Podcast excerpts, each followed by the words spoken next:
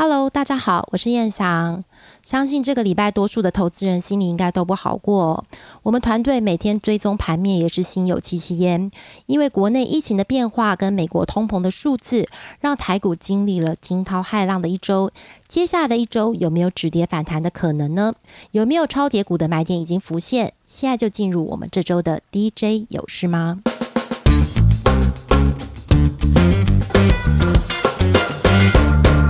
投资人最关心的，当然还是台股什么时候可以比较明显的止跌反弹。我们这边帮大家整理几个重点的指标。第一个当然是国内疫情的变化。根据指挥中心的说法呢，如果一周之内再出现一起不明感染源的群聚，台湾就会进入三级警戒的状态。吼，如果以一周内的时间来算的话呢，至少到下周一之前呢，疫情不能有更快的发展。这个真的都是希望大家能够配合防疫的一些措施啊。或者就像是时钟部长说的，如果能够找到不明感染源之间的关联性，往上溯源的话呢，相对国内进入三级警戒的可能性就会变小。第二个要止跌，其实要看散户，也就是融资指标。如果以四月二十九号台股最高点到星期三最恐慌的收盘低点呢，指数大概是跌了百分之九点四，同期融资的减幅是百分之十点八。整体而言呢，融资这一波的减肥的幅度呢，其实是比大盘的跌点来的更大一些的。筹码面会相对比较有利。第三个是看外资，外资这波卖超台股其实不算太夸张哦，台币的走势也不弱，代表实质汇出的金额也还很有限哦。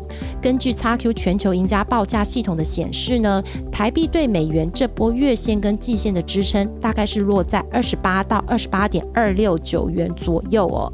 这个关键的价位会不会有效的被贬破呢？其实可以视作外资进出的一个参考依据哦。最后呢，当然是大家就希望这个乱世之中有一些指标股可以跳出来撑盘。接下来我们就从电子、金融跟传产族群搭配下周的大事，分别替投资人整理我们团队的观点。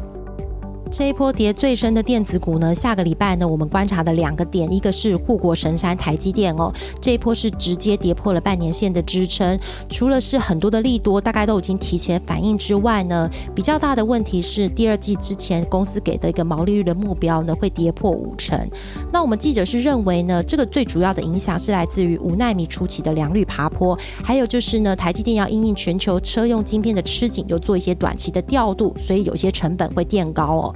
不过我们团队掌握到的情况呢，下半年除了苹果之外，像是高通这些一线客户呢，对五纳米的需求都会呈现一个爆冲的情况。那量产良率拉升的速度会蛮快的，加上车用晶片短缺对台积电内部调度的一些影响啊，大概可以在一个一两个月之内就解决掉。所以第三季以后呢，毛利率就可以慢慢回到比较常态的轨道。这个应该希望可以让市场能够安心哦。另一个重点，我们选出来的是驱动 IC。下周刚好有红海集团旗下的天域会在五月十九号召开股东会啊。那目前掌握到的讯息呢，驱动 IC 到第二季为止都还是维持涨价的。那为什么之前之所以股价会出现一些修正呢？最主要是市场预期未来供需可能会产生一些变化。那在供给面来看呢，历经转投资的中国合肥金河呢，其实是大家认为供给面最大的变数。那另外一个呢，需求面呢，其实就是疫情。的反反复复呢，对手机市况可能造成了一些影响哦。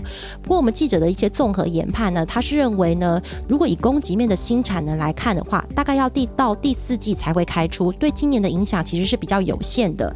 那其实要观察的因素是，手机市场在库存去化之后呢，会有多大的一个复苏力道哦。这个是呃驱动 IC 后续需求面最重要的一些指标观察。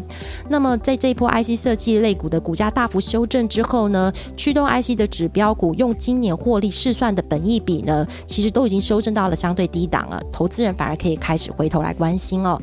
金融股呢，一向会被视为是政府护盘的指标。下个星期特别的重要呢，其实也跟五二零要来了有关系啊。刚好啊，国泰金跟富邦金呢都会召开法说会。其实这两家公司呢，前四个月的字节获利数字都已经公告了。富邦金呢，每股是赚了六点二五元。国泰金呢也有五点三九元，这个真的是前所未有看过的一个很高的一个数字哦。那这次法说会大家会关心的重点当然是说啊，第一季两家的寿险公司都做了这么大的一些股债实现的一些资本利得之后呢，账上金融资产还有多少的未实现获利？另外就是说，假设全球真的走向升息之后呢，两家公司会有实质受益程度有多大？也算是政策指标的，还有离岸风电族群。这个族群今年其实没有什么特别的表现。现在会提出来呢，最主要是经济部在十一号公布了第三阶段区块的开发草案哦。如果开发商没有不同的意见的话呢，这个草案在月底就会进行定案喽。那也会启动新一波的招标。那这次草案的方向呢，除了提高了容量的目标之外呢，之前政府跟开发商最大的纠结点其实是在国产化。那这次政府做了。一些让步，给了开发商比较大的弹性哦。那这个其实有助于后续开发案的进行。相关的概念股，像是上尾投控啊、永冠 KY、台船、世纪钢、信邦啊，其实后续都还可以持续性的留意。传承类股，我们先讲到钢铁族群哦。这周中钢六月份的盘价已经在星期四开盘了，调涨八个 percent，算是蛮符合市场预期的。那现在呢，全球整体的钢市还是偏多的，报价还是看涨的。而且在碳综合的政策之下呢，供给端其实已经受到了控制。那下个礼拜呢，还有中红最新的盘价会开盘哦。那我们记者的预期呢，涨幅应该也是在五到八个 percent 左右。那现场现在市场的氛围看起来呢，钢铁算是。原物料供需最健康发展的族群之一哦，下周能不能够领先止跌，多少也会影响到原物料股的气势。其他传产股下周的重点讯息还有台泥跟二线的塑化股，台剧集团要召开法说会。就水泥股来看呢，其实整个供需的情况并没有像呃钢市的调整来的这么的明显，所以报价也相对的温吞哦。不过台泥因为这次是并购法国上市的储能公司之后的第一次法说，这个并购案的细节跟效益呢，其实应该会是法人圈关心的最大重点哦。那台剧集团的法说会在这个时间点，为什么也被选为是下个礼拜传产的重点？讯息呢，最主要是之前哦，台塑已经有提出示警了。他说下游其实没有办法接受呃，大家成本一直的上涨啊，所以其实买盘有出现一些缩手的情况。接下来的石化的价格可能会有一些下修。